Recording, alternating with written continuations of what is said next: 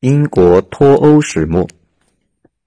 讨论英国脱欧，我们就得讲清楚一个问题：欧盟哪来的？我们知道，英国的外号是搅屎棍，原因就是英国天天在全世界埋雷、挑拨离间、分而治之。传统手艺就是看你发展的有点失控，就在你边上安排一个对手，比如在法国边上扶持德国。在俄国边上扶持奥斯曼，在中国旁边扶持日本。作为一个岛国，英国奉行所谓的光荣孤立。不过，本着强调啥就是缺啥的原则，英国既不光荣也不孤立，拉帮结派的事没少干，只是跟其他国家扯的都不太深，否则不方便日后翻脸。从十七世纪开始，英国朝着世界一哥的位置。大踏步的向前进。十八世纪中期，逐渐掌握了海洋的霸权。这个时期，对英国威胁最大的就是拿破仑的法国。这我能惯着你吗？先后组织和领导了七次反法同盟，团结了北极鹅熊和二愣子普鲁士，一起干翻了拿破仑。随着工业革命化的深入，英国又成功领先世界一个身位。一八四零年，英国的工业产量约占世界工业总产量的百分之四十五，对外贸易占世界贸易总额的百分之二十一，风头那是一时无两。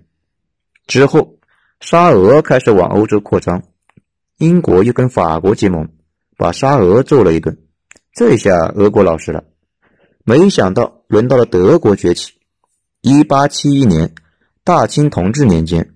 也就是西太后垂帘听政那会儿，碎了一地的德国统一成为了欧洲新崛起的一极。同样的，我大英能惯着你？英国又和那两个世仇法俄结盟，组成协约国，和德国大打出手，把法国北部打了个稀烂，最终取得了第一次世界大战的胜利。一战后。大家开始分地盘的时候，英国又看法国不顺眼了。我费了半天劲，弄死了上百万人，合着你成了欧洲大陆的大哥了，看把你能的！所以又千方百计阻止德国的进一步削弱，采取了扶持德国的政策，指望德国能够争点气，别死透了，起来去搞法国。结果德国不但没死，反而给了自己一针冰毒，在英美财阀的支持下。养蛊养出了纳粹，很快德国纳粹开始在欧洲折腾，眼看没法收拾，英国灵机一动，又想祸水东引，让德国去搞苏联，反正这两个货都比较讨厌，最好是死一个残一个。随后的事大家也都知道，尽管第二次世界大战打赢了，不过英国的殖民地也都跟着美国跑了，奶牛印度。也脱离了英帝国，从此英国不是帝国了。经过几个世纪的折腾，英国搅屎棍的形象就在欧洲树立了起来。大家心里跟明镜似的，对这货都提防三分。所以战后欧洲决定撇开英国搞事。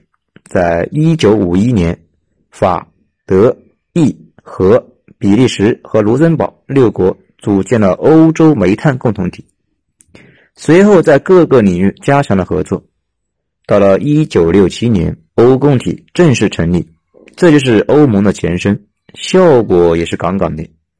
五十年代，法国、德国、意大利三国的 GDP 增长达到了百分之五，到了六十年代，依旧保持在百分之四点二。英国一看这个团伙搞得挺好呀，看看自己每年两点几的增长率，馋得直流口水。便开始积极的寻求加入。时任法国总统就是大名鼎鼎的戴高乐，而且那时候德国已经被拆解，说话没底气。欧陆最强就是法国，欧盟的头目也是法国。戴高乐太明白英国到底是个什么东西了。戴高乐就是西方公认的刺头，英美都讨厌他，但是他也讨厌英美。而且戴高乐一直跟中国的关系也不错。戴高乐从一开始就讨厌英国，你是美国人派来的特洛伊木马吧？想加入门都没有，等我啥时候不当法国的总统再说吧。所以，直到戴高乐死后，在一九七三年，英国才加入了欧共体，正式成为了其中的一员。好死不死的是，刚好赶上了那几年欧盟去增长速度下滑，英国错过了欧共体的红利期，一脸懵逼。英国人一琢磨，这不行呢，我是来占便宜的，怎么还搞成赔本买卖了？我大英什么时候吃过亏啊？然后就搞了一次脱欧。意思很明显，疯狂暗示老百姓，英国倒霉是因为加入了欧盟，跟政府没关系。欧盟内心也是崩溃的，刚开始扩招就招进了这么个刺头，刚入学就要转学，传出去丢人。赶紧问英国对组织有啥意见？是伙食不好呀，还是对座位不满意，还是嫌小朋友们不友好？随后做出了一定的让步。英国人按闹心分配，占了便宜，心态好了很多。在一九七五年的脱欧投票中，留欧派占了百分之六十七，英国第一次脱欧失败。从那以后，英国就尝到了甜头，一言不合就脱欧，不给好处不罢休。欧盟也习惯了这个坏逼。不过这次欧盟也有自己的打算，尽管英国一直在闹，但有了英国的加盟。欧盟坐拥了两个联合国常任理事国，英国的军事实力又给欧共体加了一层保险，从此迈上了轰轰烈烈的扩张之路。到二零一三年，欧盟的成员国达到了二十八个，欧盟一体化的深入体现在诸多领域，这也让欧盟的权力越来越大。同时，各个成员国让渡给欧盟的权力也就越来越多，矛盾。逐渐就显露了出来。以前说过，英国是海洋法系，而欧盟是大陆法系。欧盟又拥有最终的裁决权，也就是说，英国法庭判了的案子，在欧盟法庭很有可能被翻案。英国人对这件事情非常不爽。此外，还有关税、汇率、利率这些问题，让英国都非常不爽。英国国内有一堆人觉得便宜没占够，代价又太大，这就导致了英国和欧盟之间一直有隔阂，就像法国、德国对英国怀有戒心一样。英国国内的疑欧派的声音，自从加入那会儿一直存在。欧盟两个重要的成就——申根区和欧元区，英国都没有加入。所以，英国与欧盟的结合，事实上一开始就是奔着离婚去的，没有一点夫妻感情。在一起能做大就做大，就可以暂时凑合的过。一旦有什么风吹草动，分手也就成了必然，只是时间的问题而已。二零一零年，卡梅伦上台之后，当时英国政府养的公务员太多，又搞全民医保，欠了一屁股的债，开始执行小政府大社会的策略。削减国家福利支出，国家不再扮演保姆的角色，大家自由发挥，责任自担，努力挣钱吧。同时制定了五年期的财政紧缩计划，主要依靠大幅削减政府部门的开支和社会福利开支，同时也提高增值税、资本所得税和国民保险缴费，用来填补高额的财政赤字。英国的 GDP。从二零一零年开始实现了持续增长，但是财政紧缩的政策也让英国人不爽到了极点。欧盟方面，自从二零零八年之后，日子一直不好过，欧债危机了嘛？欧债危机的本质就是政府给老百姓发钱太多。以前公知们最喜欢聊的是欧洲福利好，终于搞出事了。那些年，欧洲好几个国家。比如希腊、意大利政府借钱度日，到最后还不上钱了，国家要破产了。法国、德国两国作为欧盟的大哥，准备修约，明确要求对财政赤字占 GDP 比例超过百分之三的国家实施处罚。什么意思呢？就是约束各国不能瞎给老百姓花钱，少花钱、少借钱，就可以防止破产。这一下，欧盟成了各国财政的婆婆。天天看着大家，谁要是大手大脚，就上去一顿数落，指着对方，你还想不想过了？是不是要破罐子破摔呀？但是这下就碰到了英国的痛处了。头号强国的帽子摘了没几天，德国、法国，你俩连我花多少钱都要管，而且欧盟还想通过修约来治理欧洲的金融服务业。英国是洗钱中心和避税天堂，欧洲很多的黑钱不断的流往英国。欧盟说：“你们英国管得太松了，能不能给点力？”金融业正是英国的支柱产业之一，一碰金融，不就是断英国的财路吗？这一系列的操作，立马就引起了英国的警惕，否决了这次修约。你欧元区出了危机，跟我英国有什么关系？我大英没破产，你凭啥管我？此外，阿拉伯之春引发了无数难民逃往欧洲，给这些难民安排吃喝总得花钱。欧盟说这件事总得解决吧，大家都出点钱，要不平摊下？算来算去，欧盟加在英国身上的八十多亿英镑的预算，英国说拜托，我们才六千三百人，而且都是在岛上，你们能不能有点节操？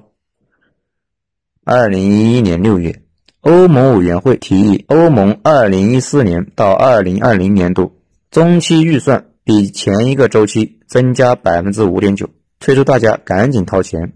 卡梅伦当即就跳了起来，地主家也没有余粮啊！问题是大英已经不是地主了，想加钱想也别想，而且你还必须比上一个周期少。其实大家看出来了吧？欧盟的目标。是搞一个像中国这样的大统一组织，整个组织统一筹划。不过欧盟组织内部矛盾重重，举个例子就知道。昨天，山东省副省长带着医疗队伍，拉着几十吨大葱去支援武汉了。这在欧盟内部是完全没法想象的。而且中国这种东部发达省份有天然义务支援西部，这在欧盟里面也没法想象。欧盟越来越多的老百姓要求联盟剔除掉那几个害群之马，比如希腊他们几个。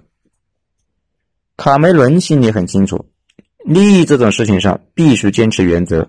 英国加入欧盟是为了占便宜，如果有机会坑一下欧洲那几个，而不是去做好人好事，往欧盟里面撒钱是赔本的买卖，不能干，甚至都不能让英国老百姓以为赔钱。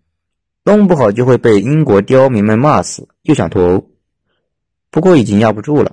英国国内的疑欧派的声音越来越大，比如英国的独立党异军突起，很多保守党成员也投向了独立党的怀抱。卡梅伦的六位内阁部长在推特上发表了自己支持退欧的态度，说是要跑路，让欧盟去他喵的。正在卡梅伦焦头烂额的时候。苏格兰又跳出来抢戏，表示我们也不想脱欧呀。你们既然那么想脱欧，那你们去脱吧，我们自己独立，然后自己去加入欧盟得了。我们之前讲过，苏格兰和英国挨着，不过历史上互相之间是相互唾弃的关系。当然了，现在也相互唾弃，近代才合并在一起。从那以后，苏格兰有一伙人一直想尽一切办法要独立。二零一四年，举行了苏格兰的独立投票。卡梅伦凭借自己精彩绝伦而富含深情的演讲，挽留了选民的心，使得苏格兰的独立计划破产，稳住了国内的局势，让苏独们吃了瘪。但卡梅隆也面临了一个大问题：如果想连任，就得给老百姓他们想要的，但是又不能承诺给老百姓加福利。只能是给点不要钱的，所以他就冒了个险，甩出来一张牌，说是如果自己上位，就搞公投，离不离开欧洲你们决定。这个操作果然奏效，拉拢了一部分选民。随后的大选中，保守党百分之三十六点九的选票，获得了三百三十一个席位，大获全胜。卡梅伦连任之后，就开始逐步把自己选举承诺付诸事实。作为一个首相，不能说话不算话，不然今后就没人相信了。就把脱欧投票的日子定了下来，而这在欧盟看来，就是英国这个讨厌鬼又在采取的极限施压，又想骗钱。反正英国自从加入欧盟，就天天嚷着要跑路，一直也不走，毫无诚意。欧洲看英国就是那个喊狼来了的坏逼小孩，待在岛上天天喊。不过，英国既是欧盟的第二大经济体，又是欧盟的金融中心，还是欧盟的主要财政净贡献国，也是联合国常任理事国，投票的时候用得着。英国的退出必然会导致欧洲经济风险的进一步增加，也会让欧盟损失大约三万亿的 GDP。双方的产业互补非常深，一旦决裂，经济损失可能非常巨大。所以，欧盟尽管不太信任英国要跑路，还是做出了一定的挽留姿态。意思是，你们英国人不就是想要点好处吗？又不是不能谈，搞啥公投呢？什么样的沙雕国家才会把这么大的决策权让老百姓投票来决策？卡梅伦自己承诺了公投，含着泪也要搞完。任凭欧盟好说歹说，英国脱欧投票还是如约展开。二零一六年大戏开演，留欧派和脱欧派几乎是势均力敌，最终脱欧派以百分之五十一点九的支持率险胜。这一结果非常超出了英国传统精英们的预料，也超出了全世界几乎所有人的预料。英镑暴跌，不少基金公司事先没设防，直接就倒闭了。只有索罗斯说是大家高估了英国暴民的智商。事先果断布局，黄金做空英镑赚了一些。不过有不少人欢乐的不得了，在伦敦搞大规模的庆祝活动。有意思的是，英国脱欧成功后，谷歌在英国有个问题的搜索量暴涨。啥是脱欧？美国脱口秀主持人崔娃在节目里很无奈地说：“你们偷摸的开玩笑吗？都脱完了，你还在收这个？”脱欧公投打开了潘多拉的魔盒，让英国国内分裂成两个阵营，争执不断。这种局面总得找个人来背锅吧？卡梅伦看着眼前这副锅，知道自己不背也得背，表示哥不干了，然后就递了辞呈，哼着小调就下了台。作为脱欧派的领袖，鲍里斯本来名声大振，但是在党魁的竞争中遭遇了盟友的背叛，只能退选。最后，爱戴大金链子、兢兢业业干了六年内政的大臣梅姨接手了首相的职位，成为了英国第二位女首相。从上任那一天起，梅姨知道自己的使命就是带领英国顺利平稳脱欧。已经出了结果，所以梅姨就是在各种脱欧方式中寻找到一条最稳妥的方式。根据里斯本条约第五十条。英国和欧盟开始了自己这桩离婚的谈判，反正已经确定过不到一块了，那就得好好讨论一下孩子归谁、洗衣机归谁、冰箱彩电划分的问题。这是一个旷日持久又来回折腾的过程，占据了梅姨的大部分精力。但是脱欧投票之后，很多英国人就后悔了，有点像那啥过后的贤者模式，冷静下来一琢磨。好像脱欧也没多少划算，而且已经上网查清楚了什么是脱欧。不少人又开始喊着要举行二次公投，上一次公投没投对，重新投。瞧瞧，美国国父们早就看穿了他们这副奏性。汉密尔顿说：“如果任由大众最终决策，最大的问题就是群众的反复无常，民众的群体智商只有三岁。”欧盟在得知公投结果出来之后，明白大势已去，而且要避免出现连锁反应，担心如果挽留的太过热情、太过舔狗，万一别的国家有样学样怎么办？到时候大家都得通过脱欧来骗好处，那就没法收拾了。所以，果断的选择不再挽留英国，爱走你就走吧，我们法庭见。而且窝了一肚子火的欧盟准备折腾英国一下，你不是想走吗？咱们也风风雨雨过了四十多年，我们的青春被你耗了那么多，感情被你骗了几十年，精神损失费先结一下。啊，这个我大概算了一下，先给个一千亿欧元吧，剩下的我们慢慢算。这时候英国心里是十万头神兽奔腾而过。随后，英国和欧盟展开了拉锯式的谈判。主要围绕这么几个问题：第一，钱的问题，也就是分手费。最后谈到了五千亿欧元，这个数值比英国一开始预计的两百亿欧元高出很多。第三个就是北爱尔兰的问题，因为历史原因，这个片区的和平非常重要。如果强行加上一个硬边界，那么又会引起动荡。爱尔兰那帮分子，爱尔兰那帮恐怖分子猛得很，所以在脱欧方案中加入了保障条约，也就是对北爱尔兰而言。欧盟的市场规则将继续有效，简而言之，就是有点像咱们的特区，同时也给英国自己留了个后门。但是北爱尔兰内部对这个政策非常不满，可能接下来会闹。梅姨把自己跑断了腿，磨破了嘴，才弄出来多达六百页的脱欧协议文本，拿到下议院的时候，直接遭到了四百三十二张否决票的当头一棒。差点给老太太给干蒙圈了。英国下议院大家应该不陌生，经常在这里吵吵闹闹的辩论。上议院没啥权利，那就不提。梅姨心里苦啊，只得赶紧修一修、改一改。但是之后的两轮投票继续被否决。好消息是，否决的票数越来越少。第三轮投票中，否决票只有三百四十四张了。但是耗尽心血的梅姨得罪的人太多。自己感到无力面对接下来的脱欧之路，选择了辞职。与卡梅隆辞职演讲之后哼着小调离开的不同，六十三岁的梅姨在演讲的时候潸然泪下，离开了唐宁街十号。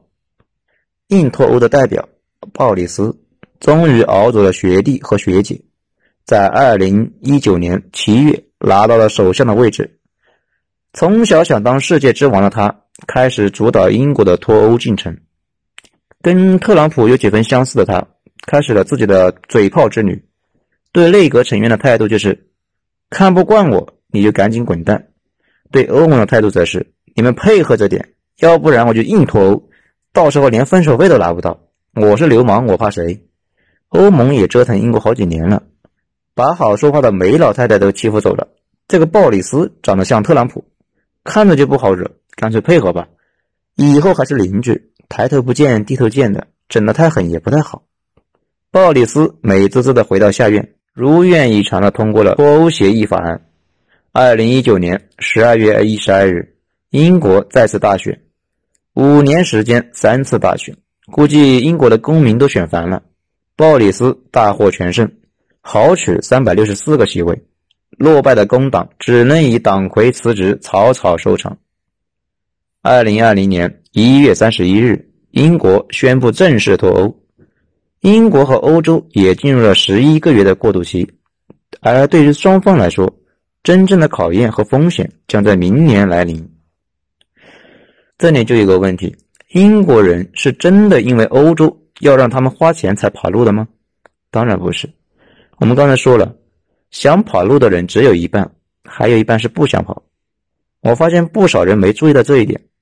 英国脱欧并不是共识，只是有一部分人想脱欧。想脱欧的这一半人，也并不是已经理解了脱欧的全部好处和缺点。他们其实也是被人带着溜达。绝大部分老百姓连汇率和利息之间的关系都弄不清楚，他们怎么能够理解脱欧之后有什么影响呢？那问题就变成了这部分人为啥要跑？为了解开这个问题，美国之前拍了一个纪录片，叫做《英国脱欧》。反正现在是找不到了，里边提的两个问题，把这些问题给解答了就好理解了。这两个问题是：英国国内谁在鼓动老百姓脱欧？推动脱欧的那些人背后是谁？刚才说了，最早闹得最凶的是一个叫独立党的组织，他们是到处拉条幅、搞演讲、上电视、搞线下活动，说服老百姓去投票。这个党是英国脱欧的第一大推动者，而且大家注意一下，英国伦敦百分之六十的人反对脱欧，伦敦市中心百分之八十的人反对。整体而言，英国越发达地区越不希望脱欧，所以这次独立党很巧妙的走的是农村包围城市，去村里面宣传，村里的人普遍支持脱欧。那么问题来了，谁又在支持这个独立党呢？这个也不难查嘛。国外的政党主要是靠捐款，政党只要说出来自己要干嘛，希望你去做这件事的人就会给你捐款。这个捐款他们是内部都是披露的，这个党也一样，在脱欧那段时间收到了大量的捐款，有钱就好，雇佣大量的志愿者，只要把下边几句话做成标语，开着大巴车刷到整个英国，肯定会有一群人支持脱欧。比如说，不脱欧会有大量的难民涌入抢大家的工作。英国每年要给欧盟交会费，这些钱本来可以改善英国福利系统。欧盟干预英国内政等等，这些口号的利弊啊，其实非常难以权衡。比如难民涌入确实不好，不过你们英国很多低端职业不是也没人干吗？